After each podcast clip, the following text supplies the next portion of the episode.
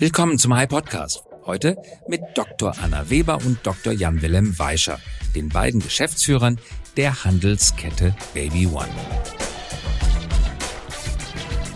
Unser Thema heute. Generationswechsel in Familienunternehmen. Wie kann das gelingen? Wie überwindet man die vielen Schwierigkeiten, wenn Eltern ihre Firma an die Kinder übergeben? Dazu schauen wir uns Baby One genauer an. Denn das Unternehmen aus Münster, Marktführer seiner Branche, liefert einen besonders interessanten Fall. Die Nachfolge ihrer Eltern Gabriele und Wilhelm Weischer haben die Geschwister Anna und Jan Wilhelm gemeinsam angetreten. Die beiden hatten zuvor erfolgreiche Karrieren außerhalb des Unternehmens absolviert, bevor sie Anfang 2021 gemeinsam die Leitung übernahmen. Wie treiben Sie Wachstum und Digitalisierung voran? Wie tragen Sie Konflikte aus? Was möchten Sie ändern und was weiterführen? Eine Folge für alle, die wissen möchten, wie gelungene Nachfolge aussehen kann. Herzlich willkommen, Dr. Anna Weber und Dr. Jan-Wilhelm Weischer. Toll, dass ihr da seid. Herzlich willkommen. Ganz vielen Dank für die Einladung. Dankeschön. Und an den Namen merkt man es nicht sofort, aber ihr seid Geschwister. Wie weit seid ihr auseinander? Ich sehe euch auf dem Videobildschirm, ihr seht gleich alt aus, so ungefähr. 18 Monate sind wir auseinander, also wirklich äh, kaum der Rede wert. 18 Monate, ja. Meine Mutter hat tatsächlich drei Kinder innerhalb von drei Kalenderjahren bekommen und bei euch wird das wahrscheinlich auch fast das gleiche sein, oder? Ja, unser äh, Bruder ist dann noch mal äh, 24 Monate, glaube ich, äh, von Jan genau. äh, entfernt und dann haben sich unsere Eltern noch mal sechs Jahre Zeit gelassen und dann kam dann noch äh, noch eine Schwester. Also vier Kinder, wenn ich richtig mitkriege. Genau. genau. Und das klingt jetzt, liebe Hörerinnen und Hörer, wie Smalltalk. Ist es auch, aber dann auch irgendwie wenn nicht, weil wir reden nämlich schon über das Geschäft. Die beiden sind die Geschäftsführerin und der Geschäftsführer von Baby One, dem deutschen Marktführer unter den Baby- und Kinderfachgeschäften. Und wir möchten heute reden über die Art und Weise, wie man einen Generationswechsel in Unternehmen herbeiführt. Eure Eltern haben das Unternehmen gegründet. Wann genau war das? Also, ähm, Baby One gibt's jetzt seit 32 Jahren und ähm, gegründet hat's ein Freund von unseren Eltern tatsächlich. Und ähm, unser Vater war damals der erste Franchise-Nehmer. So ist das gekommen. Und der, der Freund Karl Wilhelm Röhricht von unseren Eltern, der ist äh, leider recht früh verstorben und hatte vorher das Unternehmen dann noch ähm, unserem Vater ähm, verkauft an der Stelle. Also er hat es vor seinem Tod verkauft. Dein Vater war erster Franchise-Nehmer in Münster auch. Genau. Oder wo? Genau. In Münster. Da, damals war Franchise schon relativ bekannt, aber noch nicht so bekannt wie heute. Es war ja damals noch in sich ein Start-up. Warum hat der Gründer das Unternehmen dann gleich in ein Franchise-Unternehmen verwandelt? Ich glaube, das war wirklich die Überlegung zwischen Freunden. Wie ähm, kriegt man das denn hin, dass man äh, gemeinsam das Ding weiterdenkt? Ich glaube, ähm, beide haben das Potenzial erkannt, dieses Geschäftsmodell auch zu vergrößern, auszurollen. Und dann war er, ähm, die Geschichten, die wir kennen, waren eher so auch, äh, unter dem Motto, ach, ich habe mal was von Franchising gelesen, damit kann man das gut machen. Ähm, hier habe ich ein Buch, lass uns das doch mal angehen. Und so ist das entstanden. Und nach dem Tod des Gründers hat dein, haben deine Eltern es dann übernommen. Die Eltern heißen Gabriele und Wilhelm Weischer und die haben es dann gemeinschaftlich, gemeinsam geführt? Genau, das ist richtig. Ähm, also äh, die zwei haben schon vorher ähm, ein fädes Spielwarengeschäft gemeinsam geführt und haben dann eben auch äh, die Baby One Zentrale ab dem Zeitpunkt, wo sie dann wirklich äh, nach Münster verlagert worden ist, gemeinsam geführt. Also dann ist unsere Mutter mit eingestiegen. Mm, damit habt ihr in gewissermaßen ein Rollenvorbild, Ehepartner für ein Unternehmen gemeinsam. Das geht manchmal gut, aber oft auch nicht. Habt ihr als Kinder Spannungen erlebt? Hat Stress von der Firma Auswirkungen zu Hause gehabt? Nee, nie. Also ich ähm, glaube, unsere Eltern hatten da auch immer ganz klare äh, Richtlinien für sich selbst, dass Stress in der Firma in der Firma bleibt ähm, und dass das eben auch am Abendbrottisch nichts zu suchen hatte. Ja, äh, hehrer Vorsatz, aber wenn das dann mal wirklich hart auf hart kommt in der Firma, beide lachen, ich sehe sich jetzt auf dem Video lachen, also Liquiditätsengpass, man weiß nicht, wie man die nächsten Löhne behalten, bezahlen soll, muss bei der Bank anstehen und man muss die Lieferanten um verlängertes Zahlungsziel bitten. Und das kommt dann am Abendbrottisch nicht zu, zur Sprache. Nee, da war, haben die beide irgendwie ein hohes Talent gehabt, das davon wegzuhalten. Also ich würde sagen, wir haben selten da stressige Situationen mitbekommen, tatsächlich. Mhm. Vielleicht haben Sie es für euch verborgen? Kann gut sein. Also das wird ja sicherlich nicht immer unstressig verlaufen sein. Also das wollen wir gar nicht sagen, aber sicherlich haben Sie es gut ähm, vor uns zur Seite geschoben. Hm. Also Unternehmertum ohne Stress gibt es kaum. Dann haben Sie es wahrscheinlich gut vor euch verborgen. Auf jeden Fall haben Sie sich untereinander verstanden, sind heute auch noch zusammen. Äh, ja. ja, sind ja. Sie. Und jetzt lebt ihr dieses Modell als Bruder und Schwester weiter. Ihr habt beide, wie wir gerade in der Einleitung gehört haben, beide promoviert. Ihr habt ähm, beide sehr erfolgreich gearbeitet. Jan Wilhelm war Rechtsanwalt bei der KPMG. Äh, Anna, ähm, du verrätst uns noch, äh, wo du warst, aber du hast äh, ein Diplom in Business Administration. Du hast an der Fernuni Hagen äh, gearbeitet. Du warst bei Vodafone. Du warst aber dann auch bei Baby One der Unternehmensentwicklung. Also die Berührungspunkte unternehmerisch waren vorher schon da. Trotzdem habt ihr euch entschieden, das Unternehmen jetzt Fulltime zu übernehmen. Warum? Genau, also ich glaube, der Zeitpunkt, wo wir uns für Baby One entschieden haben, der war ähnlich bei uns. Also wir hatten beide äh, Positionen im Konzern und haben dann jeweils mit der Geburt unserer ersten Kinder eigentlich gemerkt, ähm, dass äh, das Hamsterrad des Konzerns nicht ganz das Richtige für uns ist, dass wir einfach mehr gestalten möchten und was hinterlassen möchten. Und deshalb sind wir unabhängig voneinander, aber ungefähr zum selben Zeitpunkt auf unsere Eltern zugegangen und haben gesagt, wie ist denn das eigentlich mit Baby One? Wir hätten da Lust zu. Und so haben dann die? Gespräche angefangen. Ja, wir kommen gleich nochmal darauf zurück. Wie war das für dich, Jan Willem? Wie hast du dich entschieden? Es war eigentlich der, der gleiche Ablauf. Also wirklich als klar war, bei uns ähm, ist der erste Sohn unterwegs, da ging die Überlegung nochmal los. Was, was soll es denn sein? In welche Richtung soll es denn gehen? Ist das, was ich gerade mache, das, was ich machen möchte? Und da bin ich einfach auch zum Ergebnis gekommen, ich will irgendwie mehr, mehr gestalten. So, mehr, mehr selbst gestalten, selbst machen und ähm, ja, irgendwie Dinge auch bis zum Ende mit begleiten. Und so habe ich dann auch zum gleichen Zeitpunkt die Gespräche wieder aufgenommen und wir, dann haben wir geschaut, wie könnte das denn zusammenpassen bei Baby One und wie kriegen wir das hin, da, ähm, da einen guten Übergang hinzukriegen. Mhm.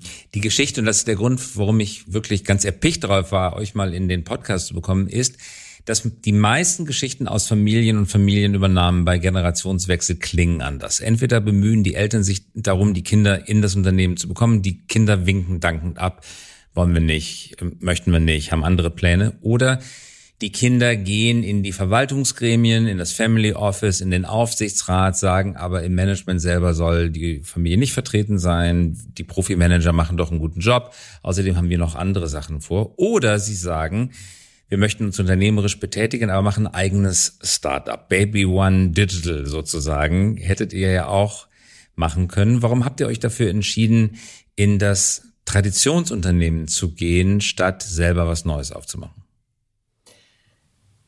Weil das Traditionsunternehmen einfach unendlich spannend ist. Und weil wir genau dieses Traditionsunternehmen ja auch komplett verändern können. Ähm, und eben das Traditionsunternehmen, was auf super guten Füßen steht, eben auch noch weiterentwickeln mit all den tollen Mitarbeitern in Richtung Zukunft. Und da ist so viel Musik drin. Ähm, und äh, ganz wichtig, unsere Eltern lassen uns da eben auch all die Freiheiten. Ähm, deswegen ist das auch schon was eigenes. Mhm. Jan Willem? Ja, und wir sind auch schon also mit, ähm, wir sind ins Unternehmen gegangen und hatten, hatten eigentlich mit unseren Eltern auch vereinbart, wie hat unser Vater immer so schön gesagt, nach einem Jahr könnt ihr straffrei wieder gehen. Also auch ähm, mit der Überlegung, was ist, wenn es nicht passt? Weil bevor wir nicht selbst im Unternehmen waren, haben wir viel gehört und unsere Eltern haben vom Unternehmen geschwärmt, aber wir kannten es ja auch noch nicht. Und deswegen war die Überlegung, wir haben Bock drauf, wir müssen es uns aber auch angucken und dann schauen, ähm, ja, können wir genau das, was wir machen wollen, auch selbst gestalten? können wir das an der Stelle. Und dann hat's äh, ziemlich schnell gefunkt. Und könnt ihr das? Definitiv. Ja, also unsere Eltern. Wie, wie, wie, wie werdet ihr empfangen? Ihr habt, glaube ich, über 1200 Mitarbeiterinnen und Mitarbeiter. Da wird es den einen oder anderen gegeben haben, der selber Ambitionen auf die Geschäftsleitung hatte. Jetzt seid ihr sozusagen Kinder erfolgreich beruflich, aber in, ein, in anderen Branchen. Du hast, äh, Anna, schon im Unternehmen gearbeitet, aber trotzdem gibt es natürlich immer auch interne Wettbewerber, die es jetzt aber auch nicht so laut sagen können oder sagen dürfen, weil ihr ja auch die Eigentümer seid. Wie reagiert man intern auf zwei Nachfolger aus der Familie? Ich glaube, insgesamt war das schon ein Punkt, der uns total ähm, positiv gestimmt hat, dass wir extrem positiv aufgenommen wurden. Wir wussten es ja auch nicht. Wir haben auch zugegebenermaßen so ein bisschen Skepsis gehabt. Wie ist das? Da kommen die Kinder, ne? Die, äh, was wollen die überhaupt hier? Was können die? Aber eigentlich war echt ähm, viel positive Stimmung auch da und so ein Grundvertrauen aufgrund der familiären Zugehörigkeit. Also ich glaube, viele Leute waren wirklich auch erleichtert, dass sie wussten, das Unternehmen wird als Familienunternehmen weitergeführt, was einfach auch was ist, was Baby One ausmacht, diese äh, Nähe, die zu unseren Eltern da war und genau dieses bleibt in Familienhand, es geht nicht in Investorenhand an der Stelle und ähm, die ähm, ja, Familienunternehmenskultur bleibt dementsprechend auch erhalten. Da war schon wirklich ähm, ja, viel positive Grundstimmung, die wir wahrgenommen haben. Anna, habt ihr jetzt eure beiden Eltern, Gabriele und Wilhelm, zur Seite genommen und gesagt, Mama, Papa, das und das, das müssen wir echt anders machen? Das läuft so nicht weiter? Nee, ich glaube, diese Haltung haben wir gar nicht eingenommen, sondern natürlich hatten wir ein paar Dinge, über die wir diskutiert haben. Ähm, und so dass, äh, ich sag mal, der Punkt, wo wir wirklich ähm, am Anfang weit auseinandergegangen sind mit den Meinungen, war das ganze Thema Homeoffice. Also da waren wir schon sehr unterschiedlicher Meinung. Also Eure Eltern dagegen? Unsere Eltern dagegen, genau, ähm, vor Corona. Ähm, de, ähm, aber wie gesagt, auch bei dem Punkt, unsere Eltern haben sich darauf eingelassen, dass sie gesagt haben, macht das, wie ihr das für richtig haltet und wir gucken und wir schauen auch, ähm, wie es dann passt. Und ich glaube, die, ähm, das haben sie später auf jeden Fall auch gemacht, dass sie, wenn sie merken, dass es gut ist, uns dann auch sagen können, hey, das hat ja echt richtig gut funktioniert. War gar nicht so schlimm. Mhm. Jetzt haben wir das, haben wir das Thema Digitalisierung, Omnichannel, Webseite schon angesprochen. Wir wissen, dass dieser Markthandel extrem disruptiv unter Druck steht. Und besonders erfolgreich sind die sogenannten Verticals, die auf einem bestimmten Thema versuchen, ihr Publikum zu erreichen. Das ist natürlich im Umfeld von Baby erstmal recht durch Corona natürlich besonders der Fall. Wie könnt ihr das schaffen, Baby One stärker zu machen im Multichannel oder im digitalen Vertrieb als Vertical, ohne gleichzeitig die Präsenzvorteile des physischen Handels aufzugeben? wie du schon gesagt hast, also wir setzen da ganz klar auf Omnichannel. Also wir verstehen uns wirklich auch nicht als Online-Pure-Player, das wollen wir auch gar nicht sein. Wir haben einfach die etwas mehr als 100 stationären Fachmärkte in der Nähe unserer Kundin und das ist einfach unser Riesenasset, was wir haben und was wir auch weiter nutzen werden in der Zukunft. Ähm, ich weiß nicht, ob du dich noch erinnerst an deinen Kinderwagenkauf oder den ersten oh, Kinderautositz, äh, den du gekauft Bugaboo. hast. Ha. Und weißt du, den, den schiebst du einfach im Fachmarkt selbst. Da haben wir die Rüttelstrecken, äh, wir haben die äh, Puppen mit Echtgewicht äh, der Babys, damit man einfach merkt, wie ist dieser Wagen. Wir haben Top-Beraterinnen, die dir 20 verschiedene Modelle ein- und ausklappen und dir das zeigen, die den äh, in deinen Kofferraum packen, um zu gucken, ob der überhaupt da reinpasst. Und all diese Dinge, ja, die kann man auch mehr und mehr online abbilden, die Beratung. Und da arbeiten wir dran. Das ist auch super wichtig. Wenn sich jemand entscheidet, ich möchte nicht rausgehen, ich möchte das online kaufen, dann soll der bei uns auch fündig werden. Ähm, nur das vor Ort ist etwas, äh, da werden wir auch in Zukunft weiter darauf setzen. Das äh, glaube ich auch. Trotzdem, viele Menschen neigen dann dazu, die Beratung vor Ort mitzunehmen, um es dann vor der Haustür bei euch, bei Idealo zu suchen, wo kriegst billiger und dann online zu bestellen. Und derjenige, der euch das, der das dann online liefert, der hat halt all die Kosten nicht gehabt. Nicht die gute Lage des Ladens, nicht das Lager, das vorgehalten werden muss und schon mal gar nicht die Mitarbeiter, die die Beratung geben. Das hat ja bei einigen Händlern, zum Beispiel Elektronikfachmärkten, über eine Weile dazu geführt, dass die sogar WLAN und sogar Handy teilweise im Laden unterbunden und mit Störsendern verhindert haben, damit die Leute nicht auf die Preisvergleichsmaschinen gehen. Inzwischen haben die gemerkt, das führt auch zu nichts, haben das Gegenteil eingeführt, nämlich kostenloses WLAN und versuchen diesen Preiswettbewerb mitzuhalten mit enormer Margenerosion. Ist halt schwer, wenn der andere, der Konkurrent von dem Lagerhaus auf dem flachen Land liefert. Wie kann man das gewinnen? Also erstmal glaube ich, dass natürlich es vollkommen falsch ist, zu sagen, oh, jetzt machen wir die Handys im Laden aus oder ähnliches. Weil letztendlich sind wir auch davon überzeugt, dass wenn wir eine Top-Beratung anbieten, und das bieten wir, und bei auch einem hochemotionalen Thema, und die Leute nehmen sich ja Zeit, die sind ja teilweise dann zwei, drei Stunden werden die durch unsere Läden geführt und beraten, was muss ich denn überhaupt tun, was brauche ich? Das sind dann auch ähm, Leute, davon sind wir überzeugt, die halt nicht sofort auf Idealo gehen. Natürlich müssen wir aber die Wettbewerbspreise auch mitgehen können. Wir können jetzt nicht horrende Preise erfüllen. Und das ist auch unser Anspruch. Und das müssen wir natürlich dadurch, dass wir auch ein großes, ein starkes System sind. Dadurch müssen wir das an der Stelle auch ausgleichen und die Preise mitgehen können.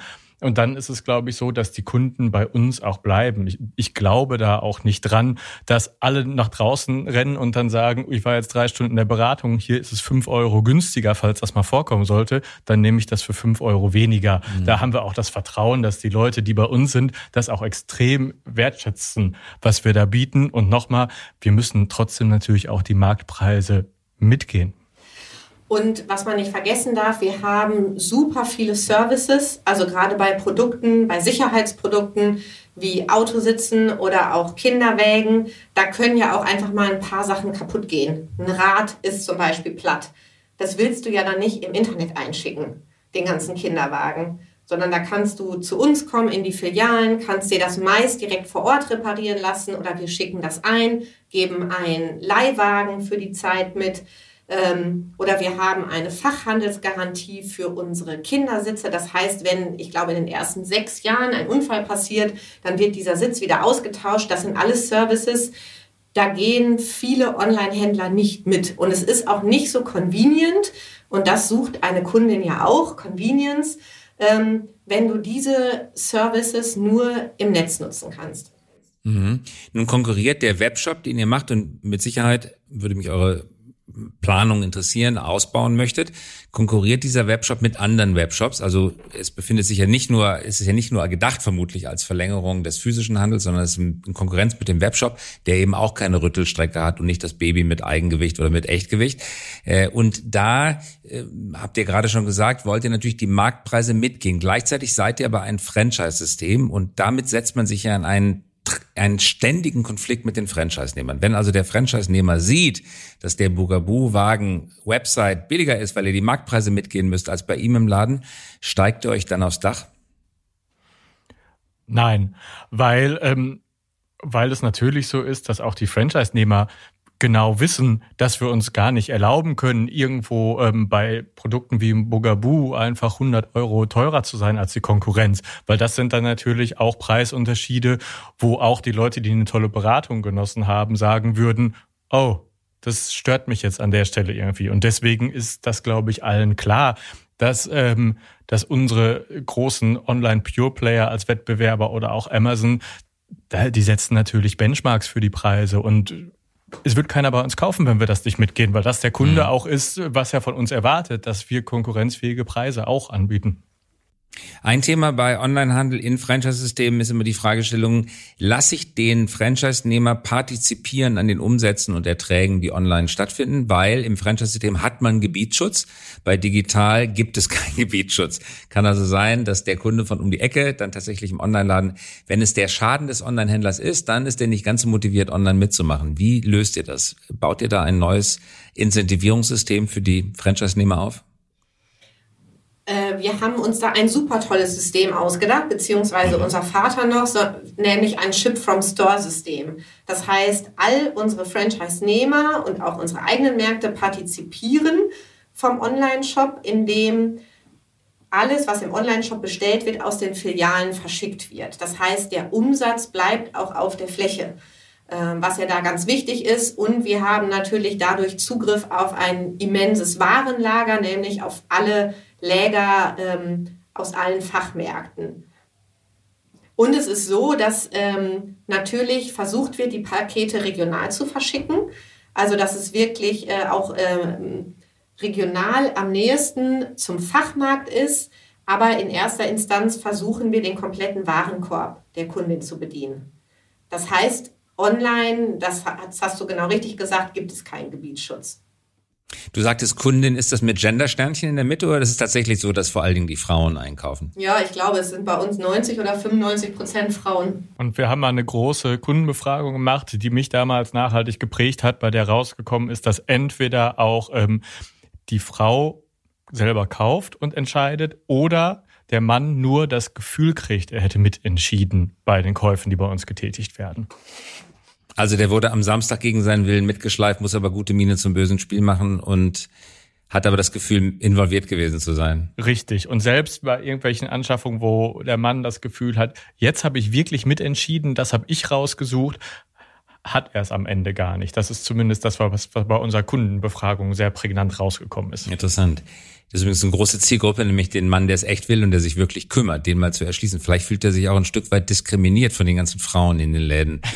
Das nur aus eigener, aus eigener äh, Empfindung. Eine Frage, was gibt denn der normale Kunde, die Kundin aus fürs erste Baby im Schnitt? Oh, ich vergesse immer wieder die Zahl. Ich glaube, im Schnitt an der Erstausstattung sind es um die 1,5 ja. 1500 Euro ungefähr, ja. Hm. Und zweite Baby wird ein bisschen geringer, weil man Viel braucht nur eine Wickelkommode. Viel geringer, ja. Wickelkommode, Kinderwagen, dann gibt's wahrscheinlich die Babyschale noch. Da sind dann große Anschaffungen natürlich schon da. Hm. Also Lifetime Value kann 3000 plus sein, wenn jemand mehrere Kinder bekommt nicht ausgeschlossen. Genau, und du hast ja, also wir haben äh, Artikel so ungefähr bis zum vierten Lebensjahr. Das heißt, da sind ja dann noch auf jeden Fall noch ein, zwei Folgekindersitze mit drin. Äh, da ist das größere Kinderbett mit drin. Da ist dann öfter auch noch mal ein Schrank mit drin, Laufräder, Spielzeug, bisschen Kita-Zubehör. Das kommt dann alles noch. Hm. Was sind die Artikel, die jetzt gerade besonders im Trend sind? Tonybox, Tony Box. Kennst du das? das ich. Nein. Das ist ein, ist das? ein super cooles Musiksystem für wirklich ganz, ganz kleine Kinder. Schau es dir mal an, ist auch äh, eine tolle Gründerstory. Ähm, ist, äh, ist eine eigentlich MP3-Musikbox, wo du kleine Figuren draufstellst äh, und dann spielst eben die Kindergeschichte ab. Okay, interessant. Ich habe bei diesem Lesestift von Ravensburger, glaube ich, aufgehört, wo die, wo der Stift die Bücher vorliest, richtig? Genau. Ich habe vergessen, wie die heißen. Ja, auch ein, ein gutes Produkt. Ist da viel Innovationstätigkeit auf dem Markt, produktseitig? Gibt es viele Startups, die mit neuen Produkten kommen, so wie in der Pharmazie beispielsweise oder im Lebensmittelhandel? Es passiert schon immer was. Also letztes Jahr haben wir es nicht so stark mitbekommen, weil die große Babymesse in Köln nicht stattgefunden hat, wo man ansonsten immer viele neue tolle Produkte ähm, sieht. Ansonsten tut sich an der Stelle schon einiges. Natürlich klar, bei Thema Autositze, Kinderwagen, da ist es immer schwieriger, nochmal wirklich einen ganz großen Wurf zu landen, weil da natürlich die Funktionalität im Vordergrund steht. Aber bei so äh, Spielwaren etc., da sind schon stetig Entwicklungen dabei. Oder sowas wie sicherer Babyschlaf ist ein Riesenthema. Also das heißt, es gibt gefühlt ganze Abhandlungen darüber, wie so ein Schlafsack richtig die Luft zirkuliert, ähm, damit das Kind auch gut schlafen kann und damit nichts passiert. Oder Matratzen, die äh, Geräusche und Musik abspielen, damit das Kind besser schlafen kann. Also Alarmanlagen gegen plötzlichen Kindstod. All das, genau, all das. Also das ist schon äh, ein immer größer werdender Markt. Was sind eure Pläne für die nächsten drei bis fünf Jahre mit dem Unternehmen? Wir wollen weiter wachsen, auf jeden Fall. Per, per Franchise-Expansion? Auch, auch das. Also wir, Ihr habt jetzt ungefähr 240 Millionen Umsatz. Kommt das hin? So ungefähr? Genau, knapp. Knapp. Knapp. Ja. Ja. Und weiter wachsen heißt Umsatz wachsen, Filialen wachsen, Auslandsexpansion. Genau. Also dieses Jahr wollen wir 250 Millionen ähm, Umsatz machen. Wir möchten gerne weiter äh, im Franchise wachsen. Wir haben uns jetzt für, also drei bis fünf Jahre planen wir nicht wirklich. Wir äh, haben jetzt erstmal die nächsten zwei Jahre strategisch geplant und da beziehen uns weiter auf äh, die Dachregion. und wollen nicht ins, äh, in noch anderes Ausland expandieren. Wir wollen auf jeden Fall online weiter wachsen und eben auch die Beratungskompetenz von der Fläche online besser abbilden und das ganze Thema Omnichannel und da die Verknüpfung der Kanäle weiter vorantreiben. Wie viel Digitalumsatz habt ihr euch vorgenommen für in fünf Jahren, prozentual? Da haben wir noch kein konkretes Ziel, ehrlich gesagt, weil uns das zu weit weg ist an der Stelle mhm. in fünf Jahren. Wir gucken uns schon immer an, was, was ist, macht denn der Markt im Durchschnitt? Und da ist es so, dass ungefähr ein Drittel in unserem Markt online stattfindet, zwei Drittel stationär. Und ähm, die Anteiligkeit, die haben wir ja auch noch nicht erreicht. Da ist auch noch ein weiter Weg hin. Aber das ähm, so an die Marktverhältnisse uns anzugleichen, das, ähm, das stellen wir uns schon vor auf Dauer. Der Markt ist natürlich deswegen schwierig, weil das Publikum ausbleibt. In meinem Jahrgang, Kai Diekmann, mein Jahrgang 1964, hat mal äh, wunderbar gesagt, ich bin der meiste Deutsche. So ist es. 64 wurden äh, doppelt so viele Kinder geboren, nämlich 1,4 Millionen, wie in dem Jahrgang, wo ich mein erstes Kind bekommen habe. Da wurden 700.000 geboren. Ich glaube, wir sind jetzt knapp um die 600.000 in der Größenordnung. Das heißt, Halbierung der Zielgruppe, zumindest der, der der Zielgruppe, der man die Produkte angedeihen lassen möchte. Kaufen tun es natürlich die Eltern. Also wenn man im Niveau gleich bleiben möchte, muss man das den Durchschnittsbon erhöhen, ne? Den Eltern also doppelt so viel Sachen verkaufen pro Kind wie früher. Genau. Unser Vater erzählt aber schon wirklich jetzt seit vielen, vielen Jahren, also wie gesagt, Baby One gibt es seit 32 Jahren, ihm wurde immer gesagt, äh, die Geburtenrate nimmt ab und es ist nicht gut fürs Geschäft.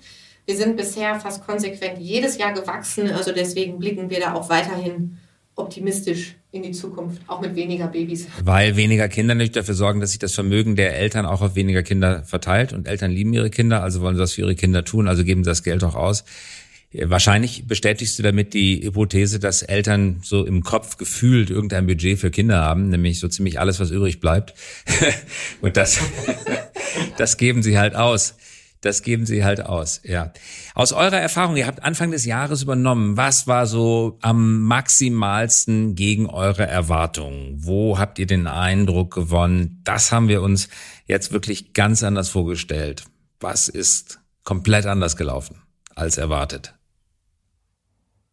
Boah, keine einfache Frage, aber ich glaube, also letztendlich haben eigentlich schon im letzten Jahr unsere Eltern uns konsequent Verantwortung übertragen und ist, haben sich immer weiter zurückgezogen. Und ich glaube, ähm, dass dann nach drei Monaten im Herbst letzten Jahr plötzlich alle Läden geschlossen waren, hatten wir jetzt nicht unbedingt eingeplant an der Stelle. Und ähm, dass wir die Situation haben, die wir haben, war für uns bei den ganzen Plänen, die wir uns zurechtgelegt haben, beim Generationenübergang, ähm, hat alles über den Haufen geworfen natürlich an der Stelle. In der Corona-Krise sind natürlich Franchise-Systeme quasi für den Franchise-Geber besser, als wenn man alle Läden selber besitzen würde. Haben alle Franchise-Nehmer es geschafft? Ja. Habt ihr ihnen geholfen, finanziell? Nein. Haben, haben wir nicht. Wir, wir haben natürlich dafür gesorgt, was haben wir am Anfang gemacht? Liquiditätssicherung. Dafür gesorgt, dass alle unsere Lieferanten uns ähm, ja Zahlungsaufschübe gegeben haben. Wir haben Bestellungen storniert, als wir nicht wussten, ähm, was ähm, was auf uns zukommt, wie lange die Läden geschlossen bleiben. Und da hat sich auch ausgezahlt, dass wir da über Jahre einfach viel Vertrauen auch zu unseren Lieferanten und anderen Partnern aufgebaut wurde, so dass wir das an der Stelle ähm, machen konnten und damit natürlich sowohl uns, weil wir haben ja selber auch ähm, einige einige Läden selbst, aber auch unsere Franchise-Nehmer entlasten konnten. Das war's. Wie viele Läden besitzt ihr selber? Ähm, 34. 34. Also ihr habt immer noch durch, das machen ja viele Franchise-Geber, dass sie selber einige Laden, Läden führen, auch um den Vergleich zu haben. Ja? Äh, welche laufen besser? Die Franchise-Läden oder eure eigenen? Die Franchise-Läden. Ja, stimmt die alte These, die man ja von Rewe und Edeka hört. Bei Rewe und Edeka gibt es Läden, die gehören, äh, da ist ein angestellter Geschäftsführer und es gibt Läden, da ist ein Kommanditist drin, der das Unternehmen wirklich führt, also ein angestellter äh, Mitunternehmer, der aber Equity-Anteile hat, äh, läuft immer besser. Da, wo der Unternehmer mit drin ist, läuft besser. Stimmt das bei euch auch? Auf jeden Fall. Und der Unternehmer vor Ort, der ist einfach auch derjenige oder diejenige, äh, der einen Unterschied macht. Das ist einfach so. Mhm. Und wenn ihr weiter wächst, mehr Franchise-Läden oder mehr eigene Läden? Mehr Franchise-Läden. Also ich glaube, das, was wir jetzt an eigenen haben, das, das reicht uns auch, vor allen Dingen auch, um Dinge zu testen. Ähm, haben wir die ähm, Und dafür ist das ausreichend. Also definitiv mehr Franchise-Läden. Mhm. Und gab es zwischen den beiden Geschwistern jetzt schon einen Streit seit Jahresbeginn? Nein? Ich glaube nicht. Nee, Meinungsverschiedenheiten ja. Bestimmt. Aber da ähm, zahlt sich immer ganz gut aus, dass wir uns recht lange schon kennen und ganz gut wissen, wie wir uns gegenseitig nehmen müssen, glaube ich, an der Stelle. Und Anna als Geschäftsführerin, was fällt, gefällt dir an deinem Geschäft Mitgeschäftsführer am besten und was stört dich am meisten? Und die, die gleiche Frage oh. stelle ich dir gleich. Dann schieß mal los. Oh Gott, das ist aber jetzt schwierig. Ähm, mir ich fange an. Mir gefällt am wenigsten ähm, Jans Ablagesystem ist sehr kreativ. Da findet nur er sich zurecht. Das ist echt mhm. verrückt. Und äh, was, äh, was mir am meisten gefällt, ähm, ach, da gibt es unendlich viele Sachen, aber ich glaube definitiv am meisten seine absolut reflektierte und besonnene und überlegte Art und ich glaube, jede Entscheidung, die mir Bauchschmerzen bereitet, wenn wir die mal richtig durchkauen und diskutieren und das nur 30 Minuten lang, dann fühle ich mich danach super. Super. Und du hast das letzte Wort. Fehler und Vorzüge deiner Schwester. Sehr gut. Was ich, ähm, oh, das sieht nach hohen Erwartungen jetzt aus bei Anna. Ähm, das, was ich ähm, total gut finde, dass Anna einfach massiv brennt so, die, die hat immer Hummeln im Arsch und will Sachen vorantreiben und ähm, das bringt uns auch total weit voran, weil sie da äh, immer wieder auch neue Themen an, anbringt und das, das ist schon richtig cool. Und ähm, wenn sie nicht immer so genervt wäre, wenn ich mal zu spät zu Terminen komme, das fände ich ganz gut. Da ist sie da, das, das nimmt sie mir immer übel. Du, du könntest ja pünktlich kommen, dann wäre sie weniger genervt. Ich bemühe mich. Ja. Okay. Ich merke schon, das Unternehmen ist in guten Händen. Anna Weber und Jan-Willem Weischer, die beiden Geschäftsführer und Geschwister, die Baby One leiten. Ganz herzlichen Dank, dass ihr dabei wart. Danke fürs Kommen. Vielen Dank. Dankeschön. Danke, hat Spaß gemacht. Das war der Hype Podcast. Dieser Podcast erscheint jeden Donnerstagabend um 18 Uhr. Damit Sie keine Folge verpassen, abonnieren Sie uns gerne jetzt oder hinterlassen Sie ein Like wenn es Ihnen gefallen hat. Eine Produktion der Axel Springer High GmbH, einer führenden Beratung für Strategie und Umsetzung neuer Geschäftsmodelle. We support leaders in turning their organizations into 21st century winners. Über Post freuen wir uns unter christoph.käse at high.co.